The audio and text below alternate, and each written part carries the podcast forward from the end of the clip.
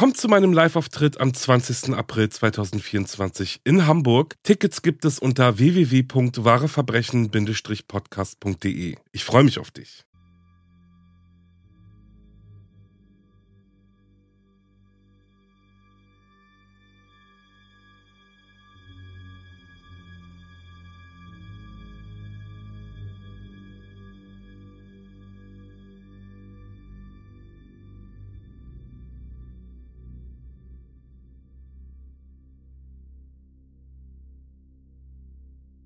Hallo und herzlich willkommen zurück zu Wahre Verbrechen. Das ist mein Podcast, in dem ich euch wahre Kriminalfälle erzähle. Ich bin Alex und ich freue mich riesig, dass ihr wieder dabei seid. Zuallererst vielen, vielen Dank, dass ihr mich so toll unterstützt mit euren ganzen Abos und euren tollen Nachrichten. Es freut mich wirklich sehr. Danke auch für eure Spenden über mein Paper Money Pool. Ich bin sprachlos, ihr seid echt unglaublich. Und deshalb freue ich mich jetzt auch riesig, euch ein Geschenk machen zu können. Denn mein lieber Kollege Adrian Langscheid hat jetzt vor kurzem ganz frisch sein neues Buch True Crime USA veröffentlicht, bei dem ich mich mit zwei True Crime Fällen beteiligen durfte. In dem Buch findet ihr viele verschiedene True Crime Fälle aus den USA, die intensiv recherchiert wurden und extrem spannend sind. Daher auch nochmal vielen Dank, lieber Adrian, für die neue Erfahrung. Es war eine sehr angenehme Zusammenarbeit. Ich freue mich auf zukünftige Projekte. Und das Beste kommt jetzt aber, warum ich euch das alles jetzt auch erzähle, ist, denn am 29. und 30. November könnt ihr euch das ganze Buch komplett kostenlos und wirklich, wirklich kostenlos im E-Book-Format bei Amazon runterladen. Dafür geht ihr einfach auf Amazon, sucht nach dem Buch True Crime USA von Adrian Langscheid, E-Book-Version, Download und schon habt ihr ja das ganze Buch von Seite 1 bis zur letzten. Wenn ihr das Buch dann durchgelesen habt und es euch gefallen hat, dann würde ich mich freuen und auch Adrian, wenn ihr noch eine Bewertung da lasst. Also schreibt bitte eine kleine Bewertung, was Nettes, hoffentlich. Und ja, das wäre super von euch. Aus rechtlichen Gründen muss ich jetzt noch mal darauf hinweisen, dass es natürlich noch ganz viele andere Online-Marktplätze gibt und dass es sich bei meinem Aufruf jetzt gerade um unbezahlte Werbung handelt. Ja, damit sind wir abgesichert. Also geht auf die Seite Amazon True Crime USA und ladet euch das Buch runter und schreibt uns, wie es euch gefallen hat. So, bevor die ganze Einleitung jetzt aber wieder viel zu lang wird, erzähle ich euch noch kurz, was ich für euch vorbereitet habe. Wir gehen zurück ins Jahr 1983 und zwar nach Rom. Hier wird am 22. Juni ein junges Mädchen entführt und so unspektakulär sich das Ganze jetzt vielleicht gerade anhören mag, das, was in den nächsten Tagen kurz nach der Entführung passiert, ist, wie ich finde, fast unglaublich. Die ganze Geschichte hört ihr jetzt. It was June 22, 1983. Emanuela went to a flute lesson in this building in central Rome. She left early, caught the bus, and was never seen again. Vatikanstadt 1983. Eine Staatsbürgerin verschwindet auf dem Weg von der Schule nach Hause spurlos. Dies ist ein Fall, der bis heute unglaublich rätselhaft ist und die Theorien rund um die Geschehnisse sind wirklich abenteuerlich. Eins sage ich euch vielleicht auch gleich zu Beginn, wo Emanuela Orlandi ist und was mit ihr passiert ist, ist bis heute ungeklärt. Vatikanstadt ist ein Zwergstaat, welcher sich inmitten der italienischen Hauptstadt Rom befindet. Gerade mal 0,44 Quadratkilometer ist der Staat groß und Vatikanstadt zählt gerade einmal rund 1000 Einwohner. Oberhaupt des Staates ist der Papst, welcher heute Papst Franziskus ist. Die vatikanische Staatsbürgerschaft zu erhalten ist übrigens genauso besonders wie der Staat an sich. Dies ist nämlich nicht vererbbar und ebenso wenig gibt es ein Geburtsrecht. Die vatikanische Staatsbürgerschaft wird einzig und allein funktionsbezogen vergeben und auch nur so lange ist sie dann auch gültig. Das heißt, alle Bürger sind im Dienst des Heiligen Stuhls tätig. Endet das Arbeitsverhältnis, endet dann aber auch die Staatsbürgerschaft. So, und warum ich euch das alles jetzt erzähle, ist, weil Emanuele Orlandis Familie im Dienst der katholischen Kirche stand bzw. steht. Ercole Orlandi und seine Frau haben fünf Kinder. Und sie sind im Dienst des damaligen Papst Johannes Paul II. angestellt. Die Eltern erziehen ihre Kinder streng katholisch. Respekt und Familiensinn sind ebenso wichtig wie der Glaube an die katholische Kirche. Emanuele Orlandi ist 1983 die jüngste Staatsbürgerin von Vatikanstadt, hat langes braunes Haar, dunkle Rehaugen, ist etwas schüchtern und schämt sich für ihre schwarze Hornbrille. Emanuela liebt Musik und Mode. In der Piazza Sant'Apollinare in Rom besucht sie regelmäßig die Musikschule und übt dort das Spielen der Querflöte. So auch am 22. Juni. Eigentlich ein ganz normaler Tag, ein Mittwoch. Es sind Sommerferien und es ist wirklich heiß in Vatikanstadt. Emanuela und ihre Schwester Christa gehen am Morgen zusammen zum Bäcker, um Zutaten für eine Pizza zu besorgen, die ihre Mutter am Abend für die Familie zubereiten möchte.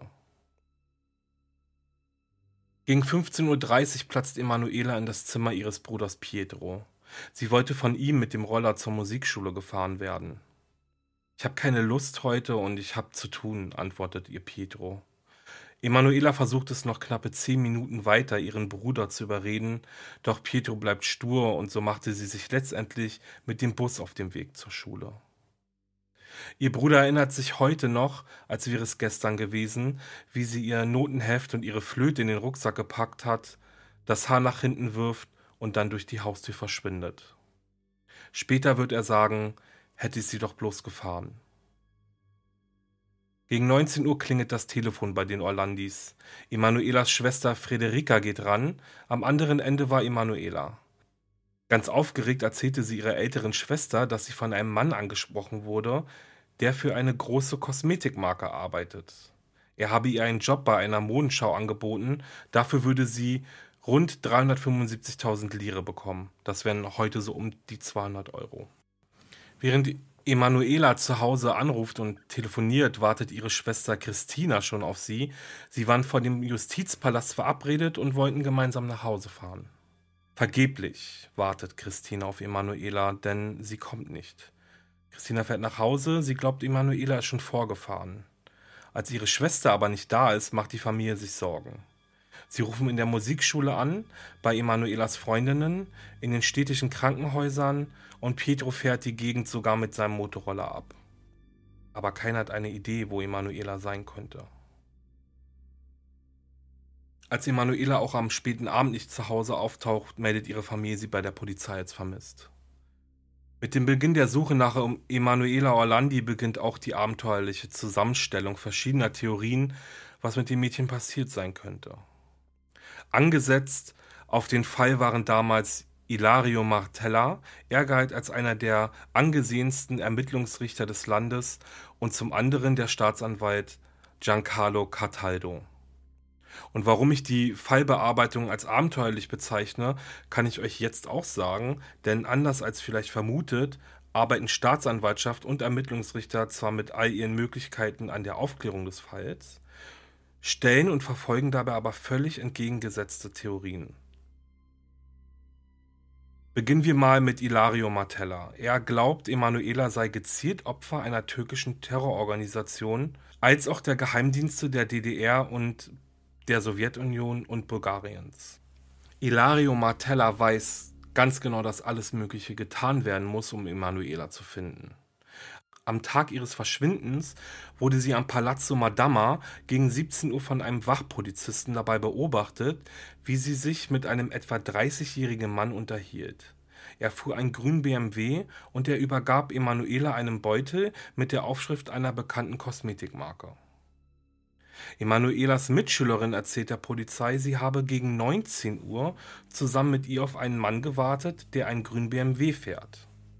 Etwa gegen 20.30 Uhr musste sie aber nach Hause und ließ Emanuela alleine zurück. Bis heute fehlt jede Spur nach diesem Mann. Damals ging die Polizei davon aus, Emanuela sei von einem Mädchenfänger entführt und zur Prostitution gezwungen worden.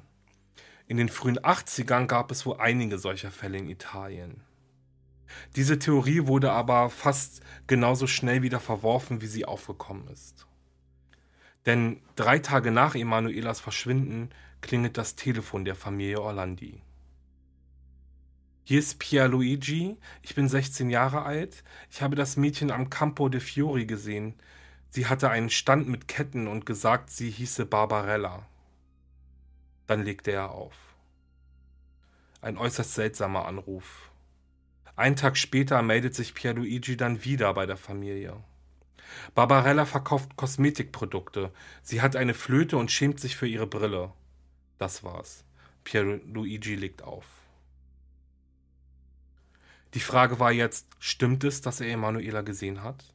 Woher weiß er von ihrer Flöte und dass Emanuela sich für ihre Brille schämt? Fünf Tage nach Emanuelas Verschwinden, also am 28. Juni, klingelte das Telefon erneut und dieses Mal meldete sich ein Mario. Er behauptete, er habe Barbarella in einer Bar gesehen und gehört, wie sie darüber sprach, sich von ihrer Familie und ihrem Alltag erholen zu wollen. Sie wolle die Kosmetikprodukte verkaufen und ein wenig Geld verdienen. Spätestens zur Hochzeit ihrer Schwester wolle sie aber wieder nach Hause kommen. In den nächsten Monaten sollen noch einige Anrufe dieser Art folgen. Ekelhafte Scherzanrufe von unbekannten Menschen, die alle wissen wollen, wo Emanuela ist. Für die Familie Orlandi war dies ein regelrechter Terror. Trotzdem, wer waren Pierluigi und Mario? Woher hatten sie die wichtigen Details zu Emanuela? Dass sie Flöte spielte und sich für ihre Brille schämte, war vermutlich kein großes Geheimnis. Aber die Verbindung zu der Kosmetikmarke kann gar nicht so bekannt gewesen sein, denn schließlich war von dieser erst seit dem Tag ihres Verschwindens überhaupt die Rede. Die Polizei und Ermittlungsrichter Ilario Martella nahmen die Anrufe sehr ernst. Am 3. Juli dann passierte etwas, das Ilario Martella als bemerkenswert bezeichnet. Es war Sonntag und Papst Johannes Paul II. sprach das Angelusgebet. Zum Schluss sagte er dann folgendes. Desidero esprimere la viva partecipazione con cui sono vicino alla famiglia Orlandi, la quale è nell'afflizione per la figlia Emanuela di 15 anni. Ich möchte meine aufrichtige Anteilnahme bekunden und meine Nähe zur Familie Orlandi. Sie macht sich große Sorgen um ihre 15-jährige Tochter Emanuela, die seit dem 22. Juni nicht mehr nach Hause zurückgekehrt ist. Ich teile die Ängste und das Leid der Eltern und ich hoffe auf die Menschlichkeit derer, die für diesen Fall verantwortlich sind. Ilario Martella findet diese Aussage des Papstes zu so einem frühen Zeitpunkt, an dem noch gar nicht klar war, ob Emanuela entführt oder ausgerissen ist, als sehr schwierig. Aber die wichtigste Frage, die er sich stellt, an wessen Menschlichkeit appelliert er? Martella weiß, dass es einige direkte Anrufe an den Vatikan gab, die im Zusammenhang mit Emanuelas Verschwinden hängen. Die italienische Polizei bekam für die Ermittlungen aber jeweils nur die ersten Sekunden der Mitschnitte übermittelt. Mit anderen Worten waren die Aufzeichnungen so gut wie wertlos. Am 5. Juli 1983 gab es dann eine wichtige Verknüpfung. Ein Mann meldete sich im Pressebüro des Vatikan. Er hatte einen amerikanischen Akzent und gab an, zu der Gruppe rund um Pierluigi und Mario zu gehören. Er hatte folgende Forderung. Die Freilassung von Ali Akça bis zum 20. Juli 1983. Ali Akça ist dem Vatikan kein Unbekannter. Am 13. Mai 1981 gegen 17 Uhr steigt Papst Johannes Paul II. in sein Papamobil. Immer wieder stoppt das Auto, damit der Papst die Hände der anwesenden Menschen schütteln kann. Dann drei Schüsse. Unter anderem treffen sie den Papst in den Bauch.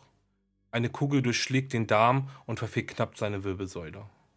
Er überlebt den Angriff, der Antäter Ali Akça flieht, kann aber wenig später festgenommen werden. Warum Ali Akça den Papst töten wollte, ist heute tatsächlich immer noch nicht so ganz klar. Das liegt vor allem daran, dass Ali Akça immer wieder neue Gründe für sein Attentat angab. 2006 kam ein Untersuchungsausschuss des italienischen Parlaments zu dem Ergebnis, Ali Akça hat auf Anweisung des sowjetischen Geheimdienstes GRU gehandelt. Das Attentat soll in Zusammenarbeit mit dem bulgarischen Geheimdienst und des Ministeriums für Staatssicherheit der DDR geplant worden sein. 2013 gab Ali Akça in seiner Biografie an, er wäre von einem iranischen Glaubensführer beauftragt worden. Papst Johannes Paul II. vergab Ali Akça noch während seiner Zeit im Krankenhaus und besuchte ihn zwei Jahre nach dem Mordversuch im Gefängnis. Ilario Martella traf Ali Akça während der Ermittlungen im Gefängnis. Ihm erzählte er damals schon vom bulgarischen Geheimdienst und der Staatssicherheit der DDR. Die Geschichte klingt für Martella plausibel, schließlich wurde am Tag des Attentats auch ein bulgarischer Spion festgenommen. Später liegt ihm ein Dokument der Staatssicherheit vor, in dem Bulgarien sich für die Unterstützung der DDR nach dem Papstattentat bedankt. Er habe ebenfalls erfahren, dass es bei der Stasi tatsächlich eine Operation Papst gab und zu diesen gehörte auch der Fall Emanuela Orlandi. Die Operation diente später vor allem dazu, die Ermittler auf eine falsche Fährte zu locken. Am 4. August 1984 ging dann auch noch ein Erpresserbrief der Stasi bei der italienischen Nachrichtenagentur ANSA ein. Dieser soll von der türkischen antichristlichen Einheitsfront Turkisch kommen. Emanuela Orlandi ist unsere Gefangene. Es folgten noch einige Briefe, in denen gedroht wurde, Emanuela am 30. Oktober zu exekutieren, also umzubringen. Das Seltsame war aber, dass es die Organisation Turkisch überhaupt gar nicht gab. Ziel der Operation Attentat Papst war es also, türkischen Islamisten die Schuld für das Verschwinden von Emanuela Orlandi in die Schuhe zu schieben.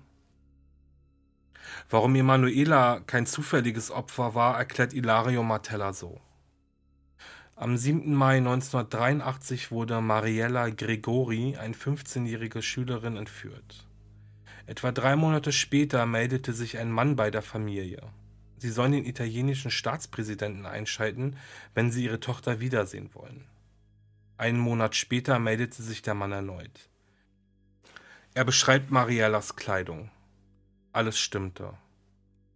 Ilario Martella vermutet, dass bereits damals schon versucht wurde, Ali Akça freizupressen, Italien und der Vatikan aber nicht verhandelten und das Mädchen daher getötet wurde.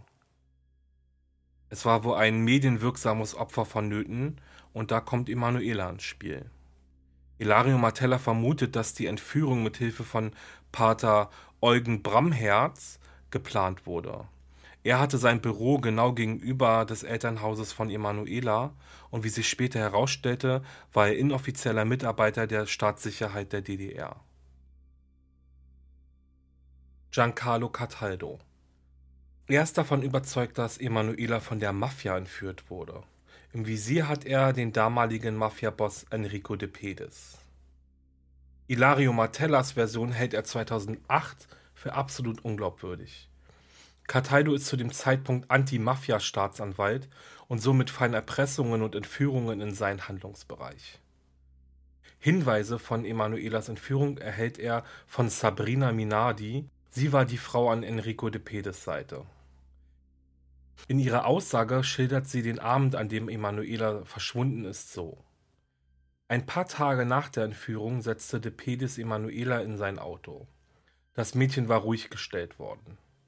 Sie seien dann zusammen zu einer Tankstelle gefahren, an der bereits ein Auto mit vatikanischem Nummernschild wartete. Ein Mann im Priestergewand hat sie empfangen. Emanuela wurde in einem Haus in Monverde in einem Keller gefangen gehalten. Den Keller konnte man nur über einen geheimen Eingang betreten. Wenige Monate nach diesem Abend fuhren Sabrina Minardi und Enrico de Pedes auf eine Baustelle. Ein Mann habe dann einen Sack aus dem Auto gezogen und in eine Betonmischmaschine geworfen. Heute ist sich Sabrina Minardi sicher, dass in diesem Sack Emanuelas Leichnam war. Giancarlo Cataldo überprüfte die Aussage umgehend und fand das beschriebene Versteck. Es sah genauso aus, wie es ihm von Sabrina Minardi beschrieben wurde. Doch warum sollte die Mafia ein Interesse daran haben, Emanuela zu entführen und den Vatikan dann zu bestechen? Hier gibt es wohl nur eine Antwort. Geld. Seit Generationen haben diverse Mafia-Bosse Gelder in die Vatikanbank investiert. In den 80er Jahren kam es zu einem Riesenskandal rund um die Mafiabank des Vatikans, wie sie beschrieben wurde. Am Ende soll das komplette Geld verzockt worden sein, Emanuelas Entführung war laut Giancarlo Cataldo eine Warnung an den Vatikan. Entweder bekommt die Mafia ihr Geld wieder oder eine vatikanische Staatsbürgerin wird sterben. Unterstützt wird diese Theorie auch durch eines der wohl skandalreichsten Ereignisse des Vatikans. Denn 1990 wurde Enrico de Pedis, seines Zeichens einer der berüchtigsten Mafiabosse Roms, in der Krypta der Sant'Apollinare beigesetzt. Diese Ehre war bis dahin eigentlich nur hohen Würdeträgern der katholischen Kirche vorbestimmt. Wie also begründete die Kirche ihre Entscheidung? Offiziell hieß es, de Pedis war ein großer Wohltäter der Armen gewesen. Und aufgrund dessen wurde er in der Krypta beigesetzt. Hat Cataldo womöglich recht mit seiner Annahme? Vertuscht der Vatikan seine Verbindung zum Entführungsfall von Emanuela Orlandi? Warum zum Beispiel werden seit dem Verschwinden von Emanuela immer wieder die Ermittlungen behindert? Warum ist der Vatikan 2012 gegen die Öffnung von De Pedis Grab, in dem Emanuelas Überreste erwartet werden? Warum verweigert der Vatikan den vollen Zugang zu den Archiven, um die Ermittlungen voranzutreiben? Cataldos Hoffnung für die Klärung dieses Falls liegt besonders darin, dass die Menschen, die noch leben und etwas wissen, endlich reden. Emanuelas Bruder Pietro Orlandi hat die Suche nach der Wahrheit bis heute nie aufgegeben. Mittlerweile weiß er selbst nicht, woran er glauben soll. Menschenhändler, Mafia oder der Geheimdienst. Er sucht weiter nach Hinweisen über Emanuelas Verbleib. Was aber Pietro mit Sicherheit weiß, ist, dass der Vatikan nicht unschuldig ist. Zu viel ist passiert oder besser gesagt nicht passiert. Es gibt Telefonaufzeichnungen, die kurz nach Emanuelas Verschwinden aufgenommen wurden. In einem befiehlt der ein Vorgesetzter dem stellvertretenden Leiter der italienischen Polizei, nichts über den Fall zu sagen und schon gar nicht nach all dem, was er weiß. Und auch mit Ali Akça hatte Pietro schon Kontakt. Als dieser aus der Haft in der Türkei entlassen wird, fliegt Pietro Orlandi nach Ankara. Er sitzt Ali Akça gegenüber von Angesicht zu Angesicht. Akça hat den Fernseher voller Lautstärke laufen. Er hat Angst, dass man ihn abhören würde. Dann erzählt er Pietro seine Geschichte. Emanuela sei tatsächlich entführt worden, um ihn freizupressen. Der Plan sei aber in Zusammenarbeit mit der CIA vollzogen worden. Emanuela ist am Leben, sagt er. Er weiß aber nicht, wo sie ist, denn der Vatikan hält sie in einem Kloster gefangen. Und wieder eine unglaubliche Geschichte. Ob die Orlandi-Familie diese glauben soll, weiß sie nicht. Denn bereits im Jahr 1993 gab es einen ähnlichen Hinweis. Ein Vertrauensmann meldete sich telefonisch bei der Familie. Emanuela ist in einem Kloster in Luxemburg. Er schickt sogar ein Foto. Zu sehen ist eine junge Frau in einem Nonnengewand. Sie sitzt an einer Orgel, das Haar zurückgebunden. Irgendwann ist sich die Familie Orlandi sicher, die Frau auf dem Foto muss Emanuela sein. Sie fliegt mit einem Ermittlungsrichter nach Luxemburg und begibt sich direkt in eine Polizeistation. Die Aktion soll geheim bleiben. Ihre Mutter soll Emanuela dann im Polizeirevier identifizieren. Pietro und sein Vater warten derweil im Flur. Es dauert nur wenige Minuten, bis die Mutter dazu stößt. Das Gesicht ist tot. Emanuela bleibt verschwunden, es sind mittlerweile 36 Jahre vergangen. Bis heute gibt es keinen neuen Hinweis darauf, wo sie ist, ob sie noch lebt und welchem Plan sie womöglich zum Opfer gefallen ist. Pietro Orlandi sucht weiter nach seiner Schwester. Mit der Suche wird er niemals aufhören. Irgendwann wird er die Wahrheit erfahren. Da ist er sich sicher. Ihr Lieben, das war's mit meinem Fall heute. Das Verschwinden von Emanuele Orlandi. Es ist unglaublich. Ähm, ich habe von dem Fall schon vor einigen Jahren gehört. Und als ich den Fall jetzt wieder aufgearbeitet habe, war ich so gebannt. Also mir kam das wirklich vor, als würde ich ein Krimi lesen. Und es ist auch unglaublich, es sind jetzt 36 Jahre vergangen. Es gibt immer noch keine Spur von Emanuela. Die Familie ist immer noch im Ungewissen. Also es bricht einem ja fast das Herz, wirklich, wenn man darüber nachdenkt. Und es ist doch auch so unglaublich, was sich so rund um diesen ganzen Fall aufgetan hat. Ich meine, klar, im Endeffekt konnte bis heute keine Theorie zu 100% bestätigt werden. Aber allein, dass sie auch nicht widerlegt werden können, Das hat doch schon etwas sehr Beunruhigendes, wie ich finde. Ja, ich bin gespannt, was ihr denkt. Habt ihr vielleicht noch von anderen Quellen andere Theorien gehört? Ja, wenn ja, schreibt mir bitte unbedingt. Also ich möchte alles wissen, was ihr vielleicht wisst, was ich jetzt nicht erwähnt habe. Übrigens werde ich nächste Woche zu dem Fall noch ein kleines Special veröffentlichen. Da gehe ich nochmal direkt auf die Theorien ein oder eher auf die Hauptakteure der zwei Haupttheorien, die sich aufgetan haben. Einmal Ali Akça und einmal Enrico de Pedes. So ein bisschen Hintergrundinformationen sind ja auch immer ganz schön, gehört ja zu so einer Recherche auch dazu. Und ja, ich verabschiede mich jetzt schon wieder. Ich danke euch fürs Zuhören. Wenn euch die Folge gefallen hat, dann lasst bitte sehr gerne eine Bewertung und ein Abo da. Damit helft ihr mir ja wirklich sehr. Besucht meine Instagram-Seite wahre-verbrechen-podcast, wenn ihr möchtet. Da werde ich ein paar Fotos passend zum Fall hochladen. Unterstützt mich auch gerne mit Spenden über meinen Paper Money Pool, nur wenn ihr möchtet. Und ja, darüber freue ich mich natürlich auch sehr. Den Link zum Moneypool findet ihr in der Folgenbeschreibung, ebenso das Quellenverzeichnis zu dieser Folge. Und vergesst nicht, euch bei Amazon das True Crime Buch von Adrian Langscheid, True Crime USA für Lau, komplett kostenlos herunterzuladen. Am 29. und 30. November bekommt ihr das komplette Buch völlig for free. Save the date und jetzt sage ich aber, bleibt sicher und bis zum nächsten Mal. Ciao.